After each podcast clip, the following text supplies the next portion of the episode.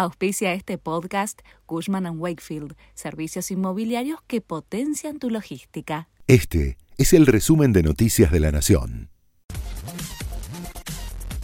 Estos son los títulos del 27 de septiembre de 2022.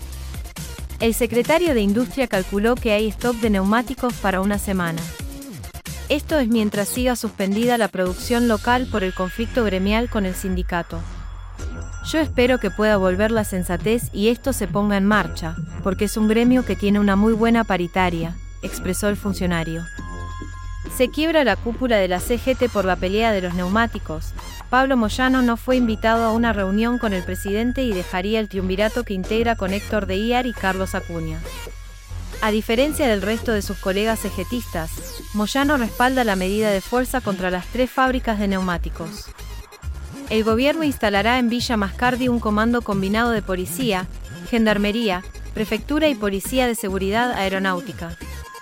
Será luego del ataque del domingo a una casilla móvil de gendarmería que ya había sido objeto de dos atentados por parte de la agrupación mapuche Lafkenwinkul Maapu.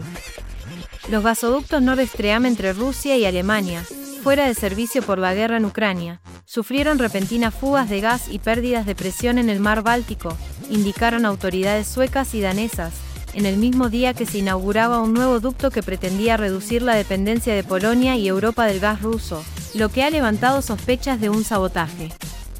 Conmoción por la muerte del surfista australiano Chris Davidson, una leyenda internacional de ese deporte.